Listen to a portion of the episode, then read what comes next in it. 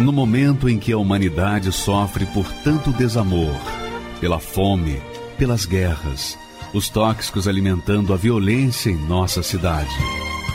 Esta emissora traz até você momentos de amor, paz e alegria, através de um programa feito com carinho para o seu coração.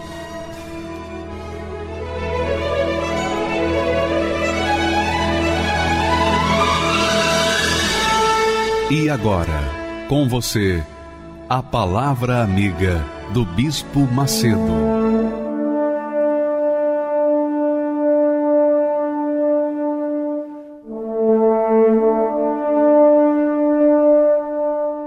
Olá, meus amigos, que Deus abençoe a todos abundantemente em nome do Senhor Jesus. E como que ele abençoa abundantemente uma pessoa? Qual o critério que Deus tem usado para abençoar uma pessoa, para dar atenção a uma pessoa, para fazer a diferença na vida de uma pessoa. Quando essa pessoa tem sede e fome de justiça. Quando a pessoa tem sede e fome de justiça, quer dizer, sede e fome de coisas verdadeiras, sede e fome do que é certo, do que é justo, do que é correto. Quando a pessoa tem sede de uma vida correta, regular, então Deus vem ao seu encontro lhe dá uma oportunidade para conhecer a verdade, para que a verdade venha libertá-la. Veja só o texto que Jesus falou ele disse: bem-aventurados, que quer dizer felizes. Felizes os que têm fome e sede de justiça, porque eles serão fartos. Mas o que é justiça? O que é justiça? Justiça é tudo que é justo. Ah, está falando a mesma coisa. Não. Justiça não é justiça pessoal, aquela justiça de você querer fazer justiça com as suas próprias mãos e se vingar daqueles que lhe foram injustos. Não. Essa sede e fome de justiça é uma sede de a pessoa viver uma vida correta, uma vida íntegra. Ela quer viver uma vida que contradiz a vida que ela tem vivido, uma vida de pecado, por exemplo, uma vida de mentira, uma vida de engano, uma vida de corrupção, uma vida de injustiças.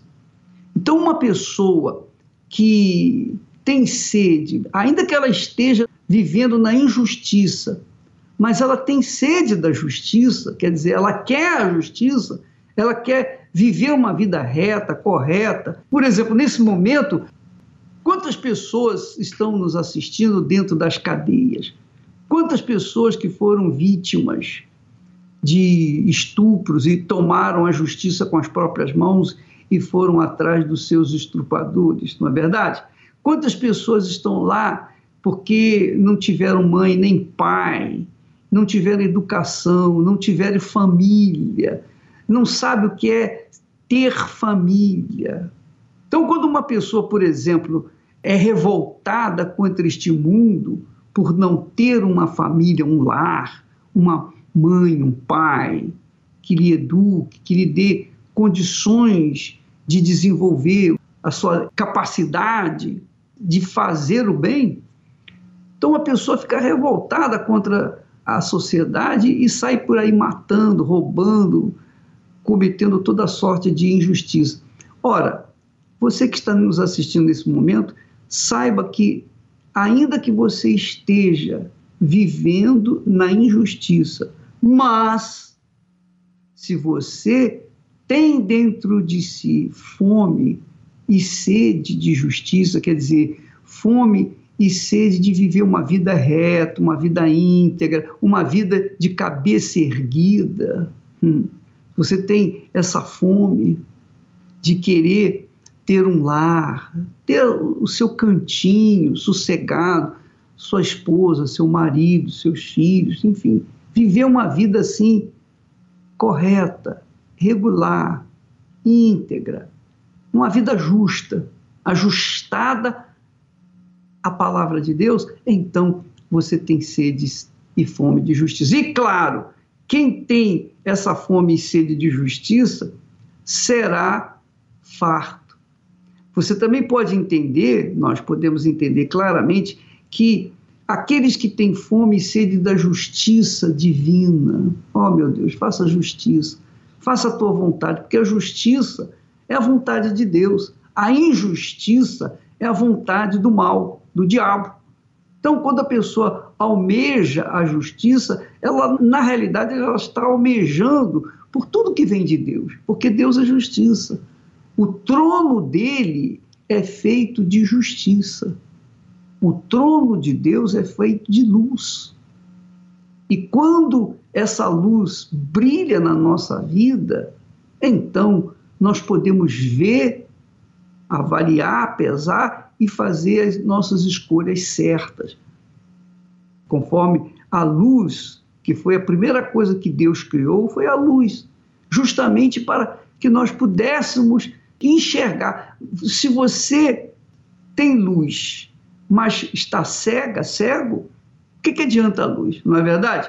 Mas a luz que Deus criou foi para as pessoas, para os seres humanos poderem se enxergar e poderem andar de acordo com os princípios de Deus. Haja luz na sua casa, minha amiga e meu amigo. Haja luz na sua vida a partir dessa palavra, a partir desse desse fundamento do Senhor Jesus. Bem-aventurados que têm fome e sede de justiça, ou seja, fome e sede de luz, fome e sede de luz, porque eles serão fartos, graças a Deus.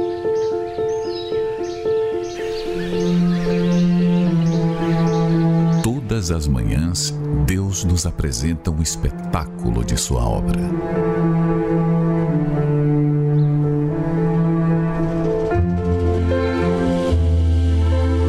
A criação é um grande mensageiro de Deus.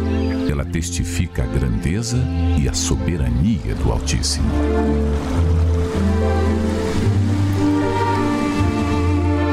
Tudo que ele criou expressa ordem, beleza exatidão e um planejamento inteligente.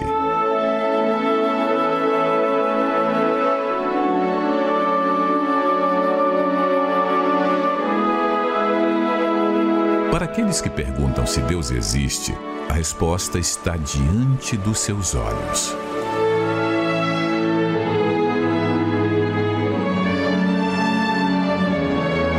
Deus está em cada detalhe o bater das asas de uma borboleta, a beleza de uma flor, as cores vibrantes dos peixes e pássaros, o sorriso de uma criança. Somente um grande artista poderia ter criado um mundo tão elaborado. Ele é tão detalhista que deixou a sua assinatura na criação e no homem. O DNA são 6 milhões de informações condensadas numa estrutura microscópica extremamente eficiente. O mais avançado código que se tem notícia. Um grupo de pesquisadores identificou uma sequência de números que sempre se repete no DNA humano. Eles descobriram o seguinte padrão numérico: 10, 5, 6, 5. Tentando decifrar o código, tiveram a ideia de substituir os números por letras hebraicas. Na língua oficial de Israel e que aparece na Bíblia, os números são representados por letras. A sequência numérica foi transcrita para as respectivas letras em hebraico: Yot, Rei, Vav, Rei. Veja o resultado. A sequência corresponde à palavra Javé, Deus em hebraico. Porém, a cada tempo que passa, infelizmente, o homem tem contemplado menos a sua criação. Já percebeu que cada vez as pessoas olham mais para baixo? Na correria, ninguém olha mais para o céu. Como pode uma geração que tem tudo a apenas um clique, cheia de entretenimentos e diversões, ser tão vazia e depressiva? Na verdade, estão tão envolvidas com as coisas aqui de baixo que se esquecem que a solução vem lá de cima. Ao invés de ficar olhando para as pessoas, para as más notícias, olhe para Deus, contemple a sua grandeza. Pare para pensar. Quem são os seus inimigos que te atacam perto dele? Ou seus problemas diante de tamanha grandeza? É esse Deus tão grande que está contigo aí neste momento. Basta apenas invocá-lo e ele ouvirá o seu clamor. Olhe para o alto. É de lá que vem o teu socorro.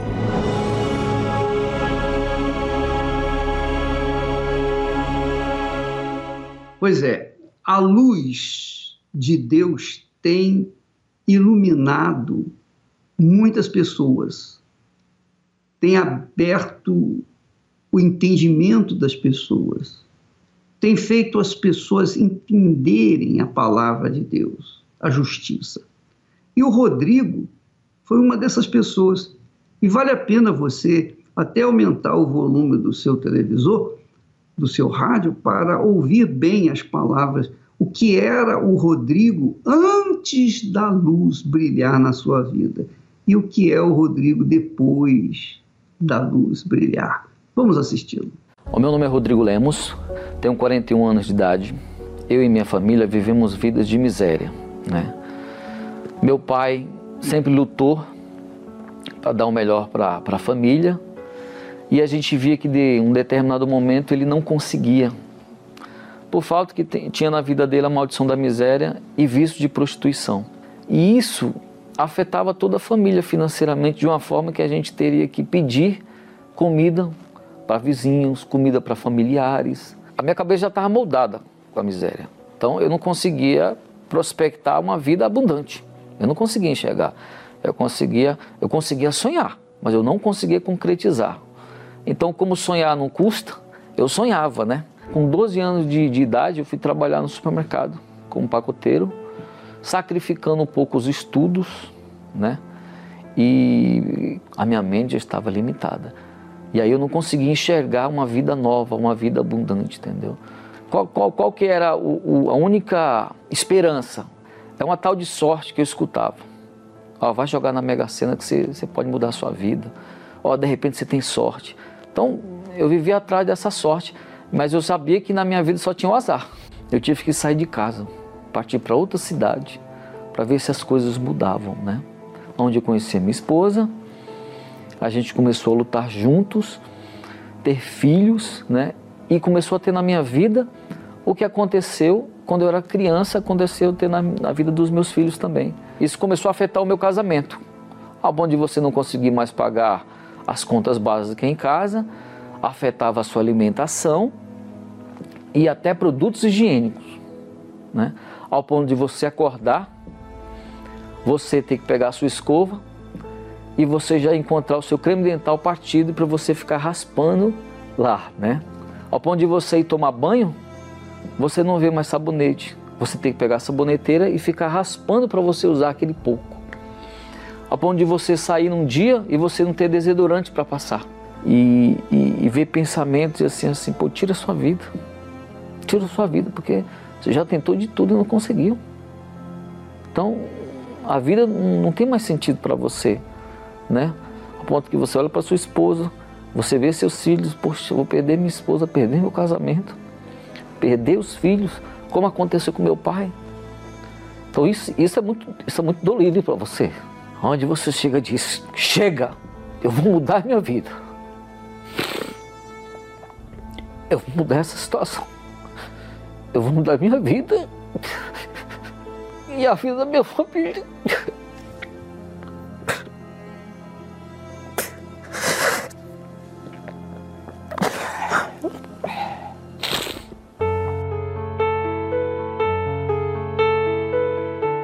E eu acompanhava muita televisão, principalmente de madrugada.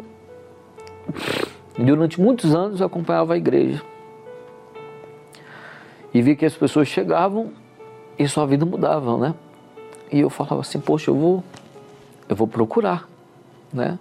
E o tempo que eu cheguei no altar nesse dia, foi uma participei de uma reunião, eu cheguei no altar, eu entreguei, oh, meu Deus, eu entrego as minhas fichas para o Senhor. Eu não quero mais fazer do meu jeito, não quero mais fazer com a força do meu braço, eu entrego as fichas para o Senhor aqui. A única opção que eu tinha era obedecer à palavra de Deus, né? Eu comecei a ter um relacionamento com Deus e cada dia meus pensamentos eram iluminados. Foi aí que eu vim para o altar, ao ponto de, de sacrificar uma coisa que eu não podia, de jeito nenhum não podia. Um momento que eu tinha equipamentos muito caros, equipamentos de ponta, de última geração, um momento que eu, eu tinha que vender um monitor para sustentar a minha casa. E naquele dia me veio na minha mente: pega esse valor e vai para o altar ali me deu medo. Só que eu tinha que vencer essa dor. Minha esposa, quando eu peguei o dinheiro da venda do monitor, a primeira coisa que eu fiz foi tirar o dízimo. E ela perguntou: cadê o dinheiro? Eu falei: olha, mãe, eu vou fazer uma coisa que eu nunca fiz na minha vida. Eu vou obedecer o que eu escutei de um servo de Deus, de um profeta, de ir para o rotar. Eu vou obedecer o que está escrito na Bíblia. Porque se eu não fizer isso aí, eu não consigo vencer essa dor. Então eu fui para o altar com meu tudo e nada veio o Espírito de Deus sobre mim. E aí meus pensamentos começaram a mudar. Eu não tinha, eu, quando, o que eu não tinha ânimo, eu tinha ânimo, eu acordava mais, né, cheio de paz, já conseguia dormir como uma criança. O Espírito de Deus colocou na minha mente que eu poderia quebrar qualquer barreira, qualquer muralha eu poderia quebrar. E quando eu vi que eu venci aqui, eu venci qualquer problema lá fora. Comecei a pagar dívidas, comecei a dar uma vida melhor para minha esposa, comecei a dar uma vida melhor para as minhas filhas. E a minha vida é próspera hoje. Eu não tenho mais limites, né? O que eu consigo imaginar, eu consigo realizar. Porque eu consegui quebrar barreiras que eu não conseguia antes. Se você vir e fazer prova de Deus, no primeiro dia, a sua dor, as suas agonias vão acabar você já vai ter paz e ter certeza que você vai conseguir vencer tudo e todos. Como é difícil a dor de ser enganado. Muito mais que uma frustração, o engano traz danos muitas vezes irreparáveis. Muitos já se depararam com essa amarga descoberta. Mas o que fazer quando o causador do engano está dentro da pessoa atuando por meio de intenções e vontades. Enganoso é o coração, mais do que todas as coisas, e perverso. Quem o conhecerá? Somente através de um novo coração dado por Deus é que somos livres de todo engano. Neste domingo, 13 de fevereiro, o dia do novo coração, com a Santa Ceia às 7, 9 e meia e 18 horas, no Templo de Salomão, Avenida Celso Garcia, 605, Brás. Ou acesse universal.org localizar e encontre a Igreja Universal mais próxima de você. Agora nós vamos assistir um outro testemunho, um outro testemunho do que Deus tem feito com a sua luz, o seu espírito na vida daqueles que são iluminados. Vamos assistir esse testemunho, por favor. Meu nome é Jéssica Cardoso de Souza Gomes. Eu tive uma infância muito sofrida, do qual a minha mãe me tratava assim com muita indiferença, né? Eu costumo dizer que eu não tinha uma mãe. É, é como ter uma mãe presente, mas uma mãe ausente no sentido de carinho, no sentido de cuidado. Ela já tinha tido vários abortos antes de mim. É, eu via muitas das vezes muita raiva no olhar dela em relação a mim, muito nervoso comigo. Eu fiquei muito doente, muito doente, muito doente. E ali minha mãe me levou numa benzedeira que fala leva porque os médicos não estavam dando conta, né? E ela me ofereceu para uma entidade. Eu ouvia vozes, eu via vultos, todo dia eu acordava e a minha primeira visão era um cachorro enorme me olhando, muito grande, preto me olhando. Ao dormir, eu também eu ia dormir com muito medo. Né? Porque eu via muita coisa. Eu lembro que só de escurecer, quando a noite ia chegando, já ia tirando o meu sossego, a minha paz. Eu ficava me perguntando por que que eu nasci, né? Por que que eu nasci? É, eu queria sumir, na verdade. Eu lembro, é, Deus era muito distante. Eu só fui ter conhecimento desse Deus quando a minha mãe, devido a tanto sofrimento, foi enganada pelos médicos, tinha depressão também, né? Quando ela chegou em uma igreja universal, depois de muito custo, porque ela odiava a igreja universal. Ela falava assim: me manda em qualquer lugar, menos na igreja universal. Eu lembro que na primeira semana que ela foi, eu já vi uma diferença nela. Ela nem falou, ela não falou para ninguém, e eu já vi essa diferença nela. E foi assim o melhor momento, um dos melhores momentos da minha vida, né? Porque ali ela já não estava tão ríspida comigo. E eu falei assim: "Mãe, o que que tá acontecendo, né? Onde você está indo?" Ah, ela falou: "Tô indo numa igreja." E aí ela começou a colocar a programação. Foi o primeiro contato que eu tive. E eu lembro que nessa programação eu ficava assim, eu sentava até no chão, bem pertinho da televisão. E o que mais me chamava atenção era quando tinha um testemunho de família. E eu via aquelas imagens, as famílias felizes. E eu falava assim, meu Deus. Aí eu falei, meu Deus, será que um dia eu vou ser assim? Será que um dia minha família vai ser assim? Porque era para mim era algo muito distante, né? Era algo muito assim, não, nunca vai acontecer, essa é a minha realidade. E ali eu, eu não me cansava de assistir, até que eu falei para ela me levar, né? E ela me levou. A cada dia a gente viu um resultado diferente.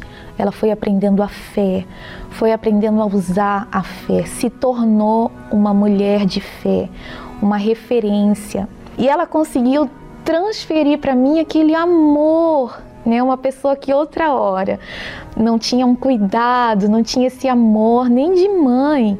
Ali ela não estava tendo só um cuidado de mãe, ela estava tendo um cuidado muito maior, que era o cuidado que vinha de Deus, né?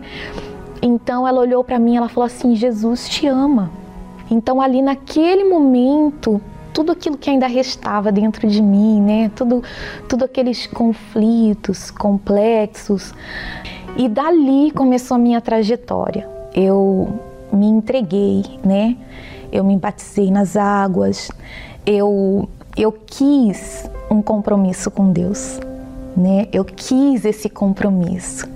Nada mais era importante para mim do que ter esse Deus em mim. Eu fui deixando de ser uma pessoa limitada na fé. Eu fui aprendendo a fé.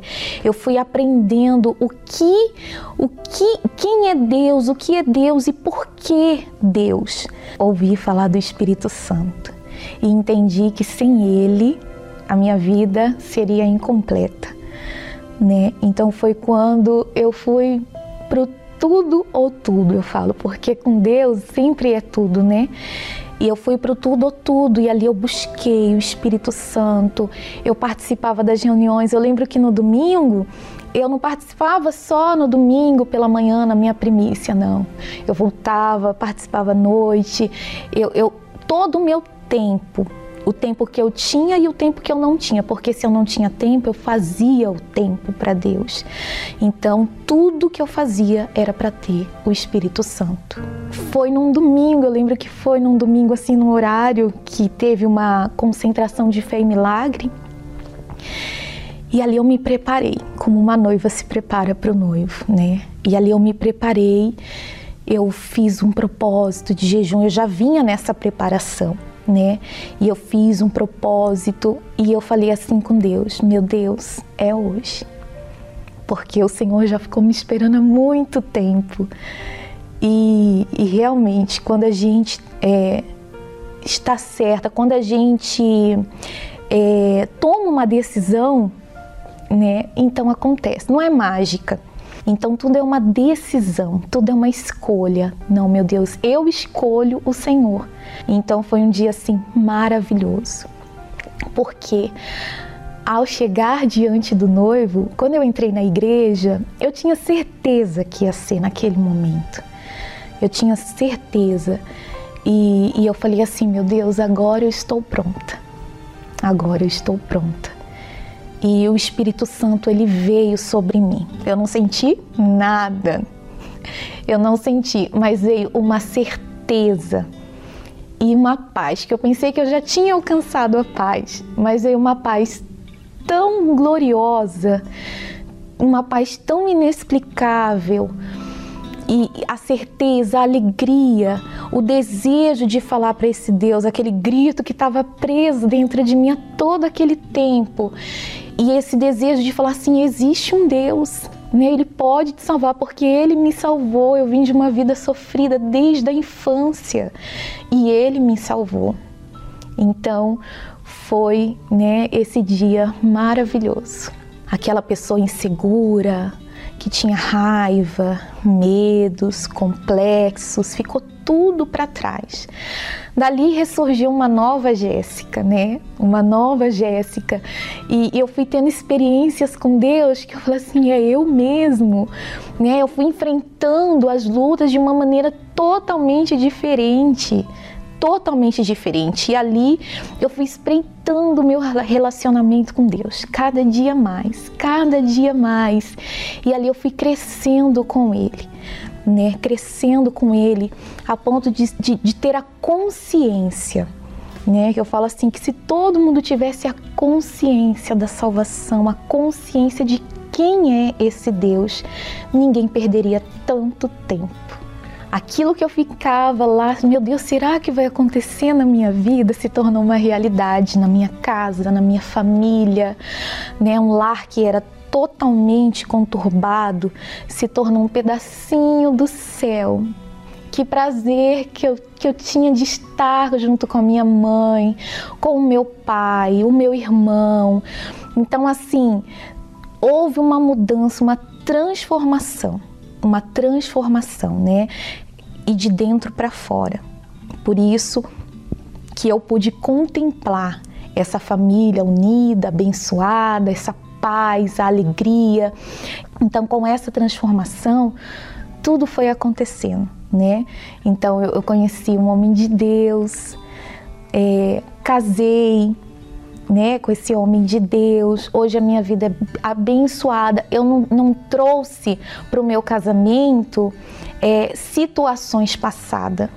Eu não trouxe aquela raiz, né, como a minha mãe trouxe para a vida dela, aquilo que ela passou com a minha avó, né? Não. A gente resolveu tudo no altar. A gente resolveu tudo quando nos entregamos ao Senhor Jesus. O que de mais valioso eu aprendi? O amor, a fé a fidelidade, né? Que sem isso não tem a comunhão, né? Que é só a gente crer, crer, mas não crer em qualquer coisa, não crer em qualquer, não é crer no Deus certo, no Deus que salva, no único Deus que é o Senhor Jesus. E esse Deus eu conheci na Universal.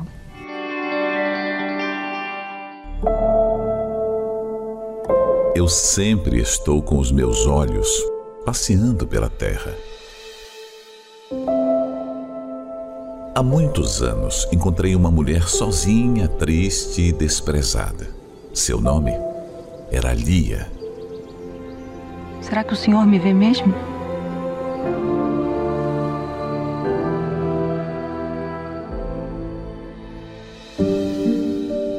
Ainda hoje, Quantas mulheres sofrem a rejeição como Lia? O desprezo de Lia começou na infância por seus familiares, mas a sua grande dor foi no casamento. Mãe! Quantas vezes nesses últimos sete anos eu disse que eu amava a Raquel? Ainda hoje, muitas mulheres vivem a mesma situação eu me senti um nada. Eu engravidei, ele me abandonou, eu grávida, e foi ficar com uma outra menina. Ele falava que eu não tinha valor de uma cachorra. Era assim que ele falava. humilhada, fracassada. É, não é nada fácil. Mas, assim como encontrei Lia, um dia encontrei Clésia vivendo o mesmo sofrimento o desprezo. Eu nasci em um lar destruído, onde havia muitas brigas. Por ser filha mais velha de seis irmãos, eu presenciei muita briga, né? Meu pai agredia minha mãe, é, agressão também com os meus, com meus irmãos. Além dos problemas que eu tive na minha infância, eu comecei também na minha adolescência a ser rebelde. Por quê? Meu pai me agrediu quando eu tinha 13 anos, ele me espancou de tal forma que eu não consegui dormir à noite, eu gemia à noite porque me sangrou todas as minhas pernas. Depois disso, aí eu, eu, eu comecei a ser extremamente rebelde. Eu só tinha prazer de estar nas baladas. Eu tinha que ir para festa, eu tinha que à noite ir tinha que sair. Essa minha, era a minha alegria. Então, no meio dessa, desses escapes, de eu estar tá sempre indo para balada, porque eu, eu queria algo, algo que, que, que, me, me, que me preenchesse. Eu queria ao, ao, suprir aquela necessidade do, do amor, do carinho que eu não tinha dos meus pais na rua, de encontrar alguém. E assim foi. Eu encontrei o meu marido aos 15 anos, muito jovem. Em uma dessas saídas eu encontrei ele. E nele eu achava que eu ia ter, sabe, que tudo aquilo que meu pai não me deu, ele iria me dar, todo amor, todo carinho, toda atenção. E não foi assim, né? Depois de três anos, a gente namorando, eu engravidei, ele me abandonou, eu grávida, e foi ficar com uma outra menina. Eu fui humilhada, rejeitada por ele. Não parou por aí, né? Eu achava que só foi isso. Eu engravidei novamente pela segunda vez. Pela segunda vez eu fui novamente abandonada. Agora numa situação ainda pior, porque eu estava grávida e essa moça também estava grávida. Logo quando ele me abandonou, eu me senti a pior das mulheres. Eu me senti um nada, sabe? É, humilhada, fracassada, rejeitada. Dentro dessa situação de, de engravidar e ser rejeitada pelo, pelo o pai do meu filho, eu sentia também essa rejeição pelos meus, meus familiares, que me olhava e falava eu era uma fracassada, né? O meu pai também, desde criança, mas quando eu cheguei nessa fase foi muito pior, porque ele falava que eu não tinha valor de uma cachorra. Era assim que ele falava, que eu não tinha valor de, um, de uma cachorra eu tinha um desejo de mudança. Havia uma revolta dentro de mim, de não querer mais viver naquela situação. E eu sabia que existia um Deus, mas eu não sabia como buscar. Né? Eu não sabia. Mas eu queria uma mudança de vida, eu queria. E eu via uma programação de TV. Ali, o pastor falava, né? Ele falava, tudo que ele falava vinha de encontro à minha situação, né? E ele falava, olha, sua situação pode mudar né? Tem jeito para sua situação. É na hora da extrema dor que muitos recorrem a mim. Eu queria tanto que o Senhor me ouvisse, me ajudasse. Eu entendo, às vezes sou a última opção. O Senhor está em cima.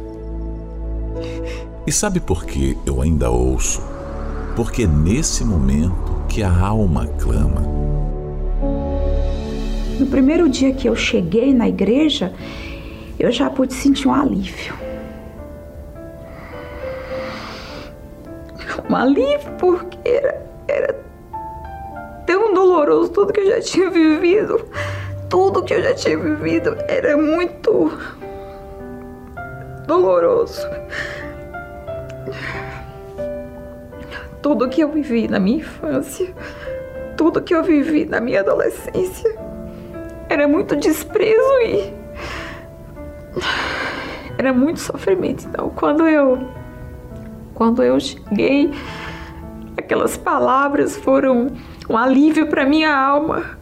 Eu senti um alívio, já aquele peso que tinha, sabe, sobre os meus ombros, eu já pude sentir uma paz. Eu já pude, sabe, é, respirar melhor, porque parece que até o ar era difícil.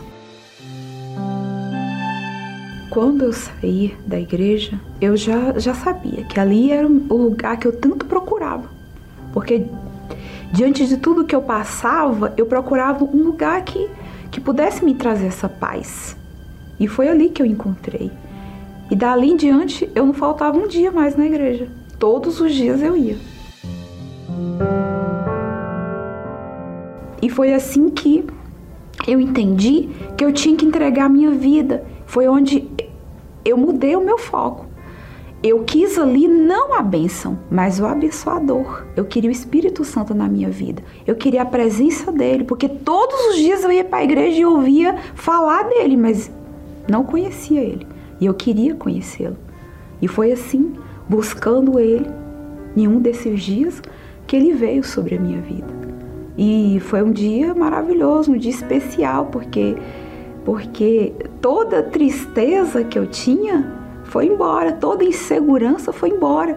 Foi uma certeza, foi uma força tão grande que eu nunca tive na minha vida. A certeza de que podia ser o problema que fosse, eu ia vencer. Dali em diante eu comecei a ter, sabe, desejo de, de poder falar dele para as pessoas. Quando o Espírito Santo veio sobre a minha vida, toda aquela a falta do, do amor, da, da presença né, que eu não tive do meu pai, eu pude sentir através do Espírito Santo. Porque Deus, naquele momento ali, Ele me acolheu com tudo, sabe? Tudo aquilo que eu sentia falta, Deus, Deus me supriu. Ele me supriu quando Ele desceu sobre mim, Espírito Santo.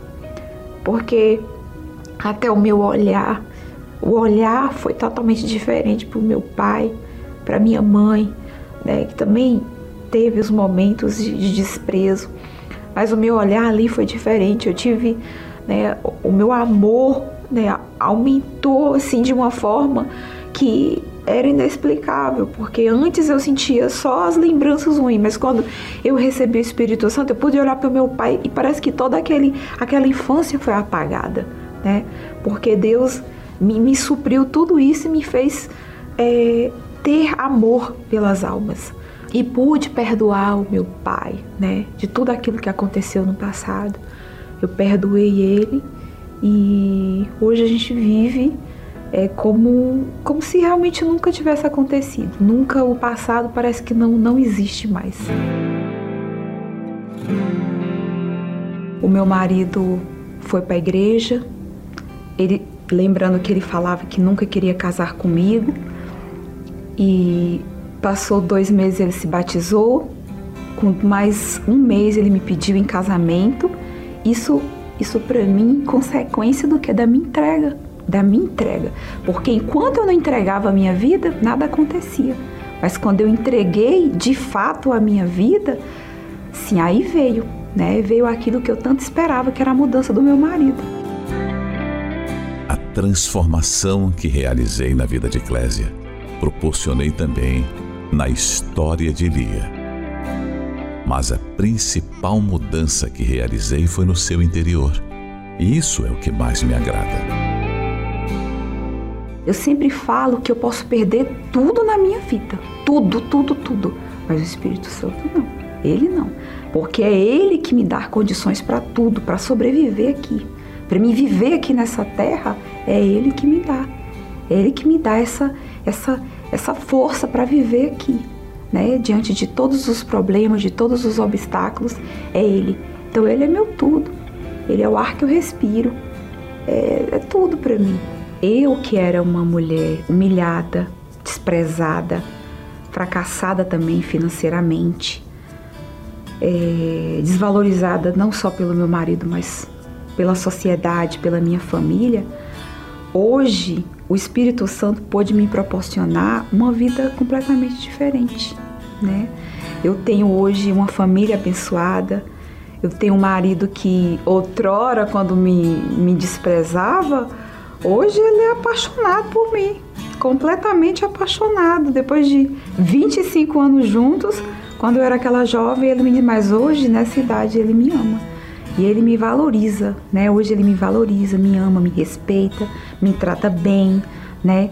Eu tenho os, os meus filhos também que que são filhos abençoados, filhos de, de um caráter ao qual nós ensinamos através do que aprendemos dentro da Igreja Universal, coisa que eu não aprendi lá no passado, mas eu pude aprender dentro da igreja. Isso para mim não é o mais importante. O mais importante é o principal que ele me deu, que é o Espírito Santo. Esse sim é precioso para mim. Tudo que ele me deu é apenas para mim administrar enquanto eu estiver aqui. Um dia inspirei o meu servo a escrever essas palavras. Que eu escolhi pessoas desprezíveis e as que não são nada para confundir as que são. Escolhi Lia, escolhi Clésia. E hoje escolho você. Quem vê esta programação não tem ideia do impacto que ela tem causado em milhares de vidas pelo país. A depressão, ela na minha vida, ela iniciou quando eu estava na, na, na faculdade. Eu já, eu já estava já prestes a concluir a minha graduação. A pressão, aquilo me sobrecarregava teve situações que eu chorava a noite toda. O pouco tempo que eu tinha para descansar, eu passava acordado chorando e às vezes eu não sabia o motivo pelo qual eu estava naquela situação. A minha depressão chegou até o ponto que eu pensei em tirar minha própria vida. Eu estava voltando da faculdade à noite e no, no trajeto aqueles pensamentos, aquelas vozes que falavam comigo o tempo todo, tira sua vida, tira sua vida. E eu não, eu não estava conseguindo nem ver aonde eu estava, parece que eu perdi a minha consciência. Eu pensei assim, eu vou ligar o rádio para me poder distrair a minha cabeça, porque senão vai acontecer uma tragédia. E para minha surpresa, quem estava fazendo a programação era o Bispo Macedo. Na hora veio aquele pensamento assim: desliga esse som agora. Mas quando eu fui para poder fazer isso, ele falou assim: Você que está aí agora dentro desse carro. Você não precisa se matar para acabar com essa dor. Só estava eu e aquele carro ali, e o Bispo Macedo pelo rádio. E eu coloquei as minhas mãos sobre aquele rádio. Em o nome do Senhor Jesus, dele vem o socorro para você agora. E quando ele fez aquela oração, naquele momento eu senti algo diferente ali. Então eu decidi buscar ajuda naquele dia.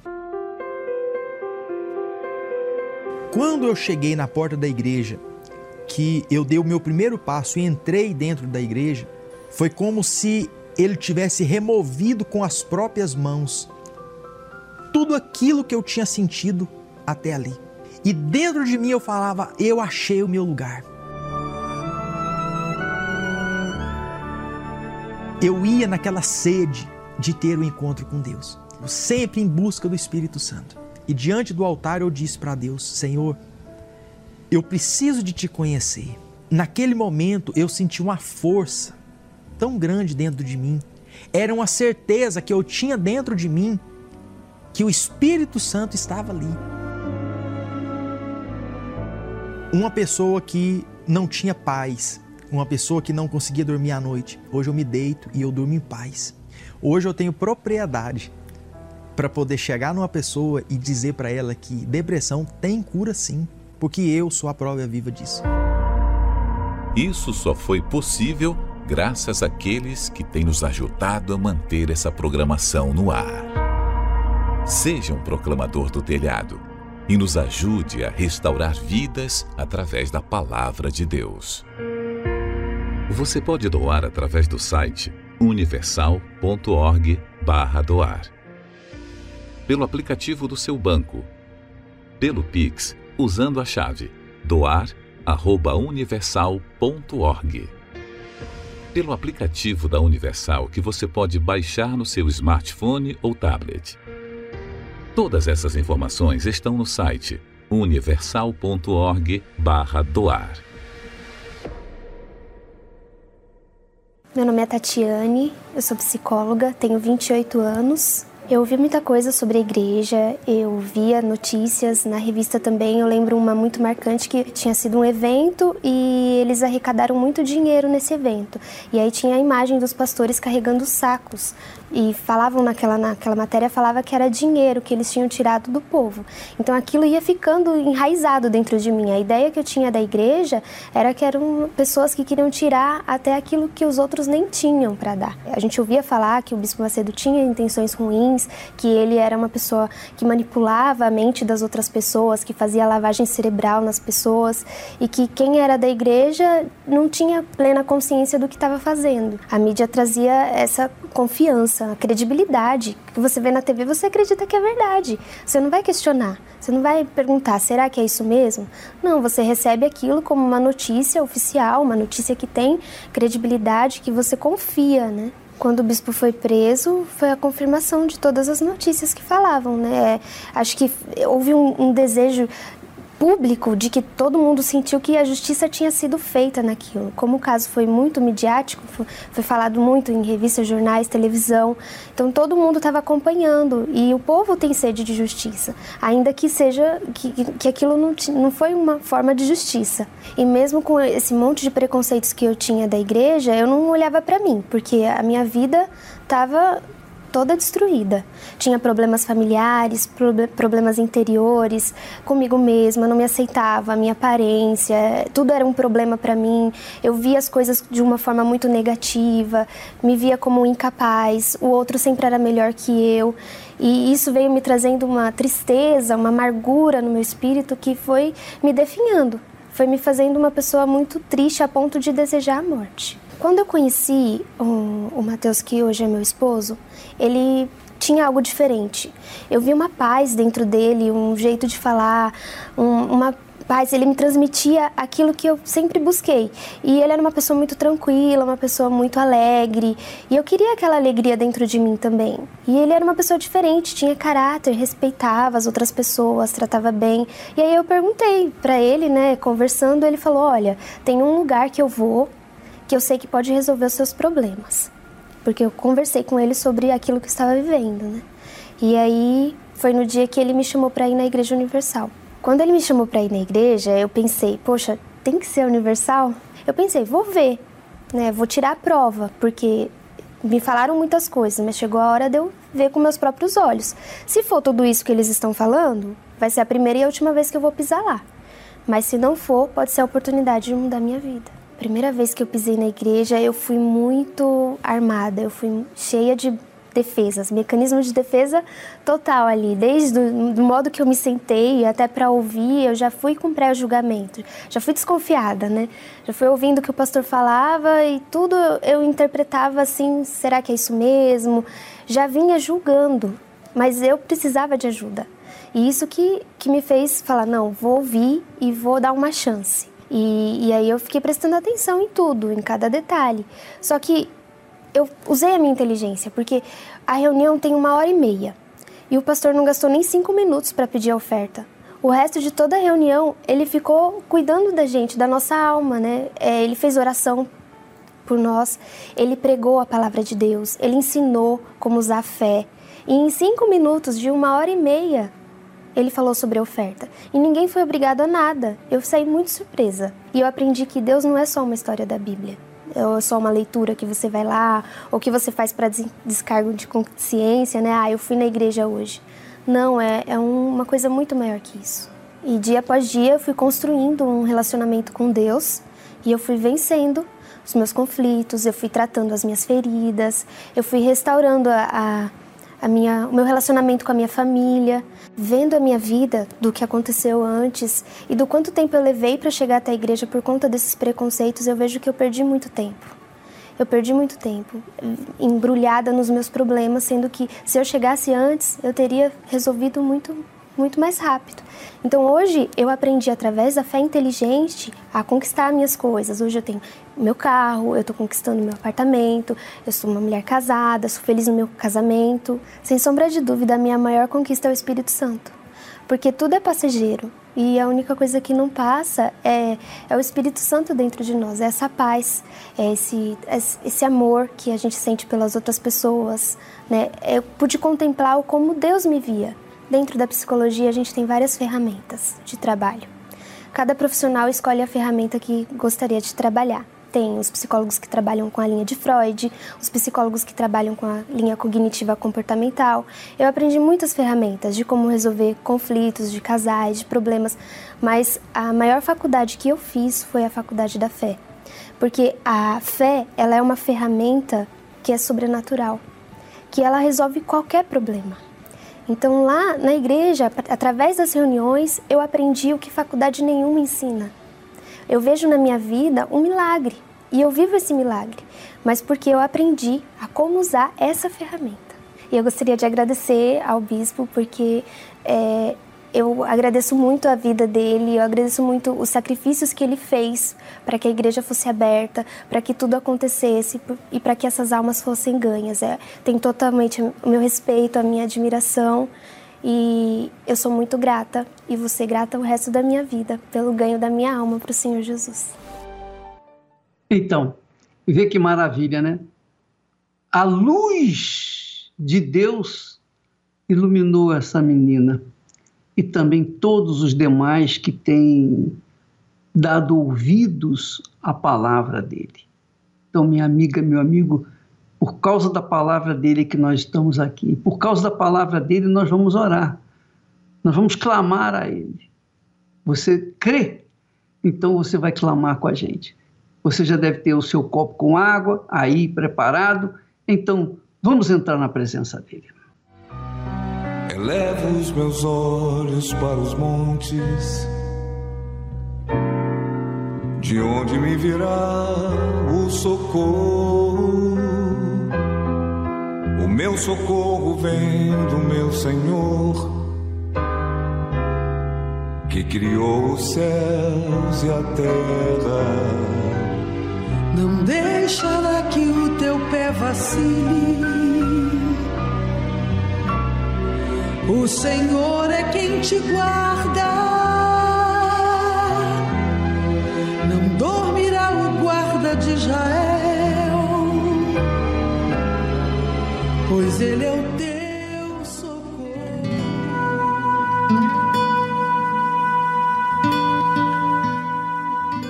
Meu Deus e meu Pai, eu oro agora por essa pessoa que tem vivido de migalhas. Não migalhas só de comida, de alimento, mas há quem esteja vivendo de migalhas de atenção, de amor, de carinho. Pessoas que se sentem fracassadas, como diz essa palavra, realmente elas andam oprimidas e cansadas. Mas o Senhor disse: Vinde a mim, que eu vos aliviarei.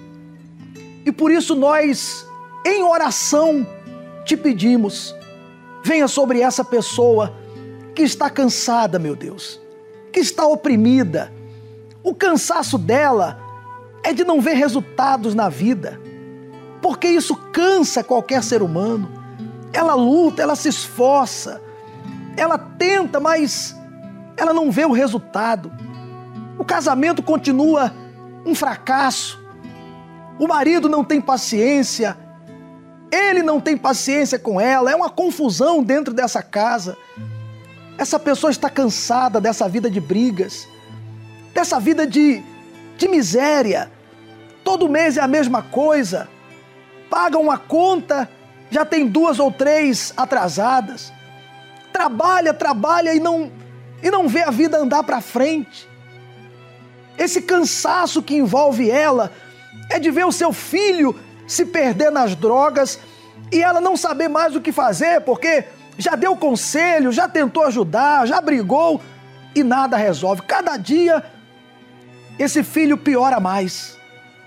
Mas o Senhor, que não está indiferente a dor dessa pessoa, responde essa nossa oração.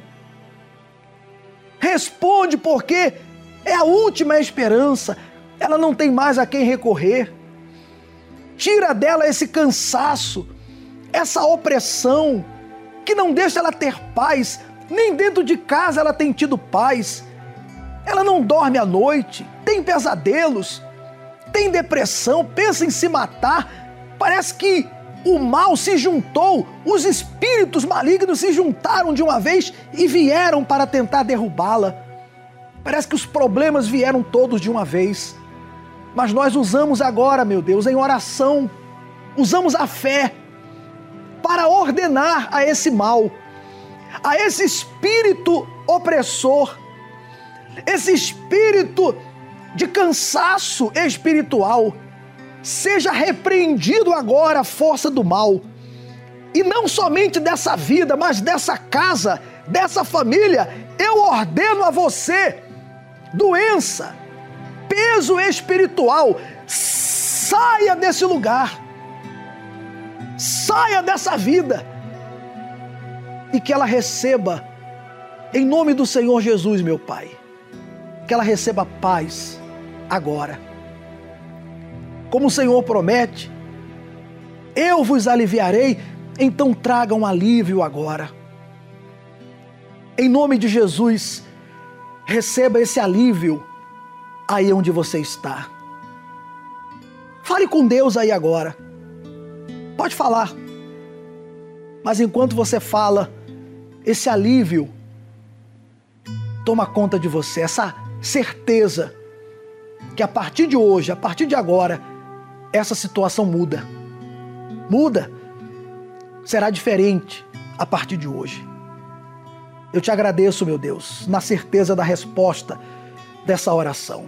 Incluo também, nesse momento, os proclamadores do telhado, aquelas pessoas que todo mês ajudam com prazer, com alegria, ajudam a manter essa programação no ar. Abençoa cada um dos proclamadores do telhado. E eu te agradeço. E quem crer também, diga amém. E graças a Deus. Graças a Deus. Beba com fé. O Senhor é quem te guarda, é a tua sombra direita. Ele guarda a tua alma, te protege contra o mal. Ele guarda a tua entrada e a tua saída. Desde agora e para sempre. Nós oramos, nós usamos a fé. Agora, tome a atitude de vir buscar ajuda. Quando, naquele versículo, o Senhor Jesus disse: Vinde a mim, ali ele deixou bem claro. Ele poderia ter dito: Fique aí. Mas ele disse: Vinde a mim. Então eu quero aqui propor a você a mudança da sua vida. Esse domingo agora será o domingo do novo coração. Para aqueles que desejam uma nova vida. Se você não entende muito bem, pensa assim: mas como assim novo coração? Nova vida. Nova vida. Deus quer fazer você ter uma nova vida, coisas novas acontecerem. E essa mudança começa de dentro para fora. Venha nesse domingo, ou ao Templo de Salomão, ou a uma universal mais perto de você. Aproveite a oportunidade. Aqui no Templo de Salomão, sete horas da manhã, a primeira reunião, nove e meia da manhã, a segunda reunião, que é a concentração de fé e milagres, sete da manhã com o Bispo Macedo e o Bispo Adilson, nove e meia da manhã com o Bispo Renato Cardoso, e às 18 horas, aquela vigília pela sua alma. Inclusive, nós estaremos pessoalmente nessa vigília. O Bispo Macedo iniciou no domingo passado a primeira vigília pela sua alma. Domingo agora, esse domingo será a segunda vigília pela sua alma. E eu tenho certeza que Deus quer transformar o seu interior. Porque a verdade é essa: mudando por dentro, muda tudo por fora. Sabia disso? Resolvendo o problema da alma, os outros problemas são resolvidos. Faça isso. Busque enquanto é tempo, antes que seja tarde demais. Não se esqueça. Ele não disse fique aí. Ele disse vinde a mim. Cansados e oprimidos, e eu vos aliviarei. Essa semana será diferente se você sair daí e vier buscar a Deus. Deus te abençoe. O Senhor é quem te guarda, é a tua sombra direita. Ele guarda a tua alma, te protege contra o mal. Ele guarda a tua entrada e a tua saída.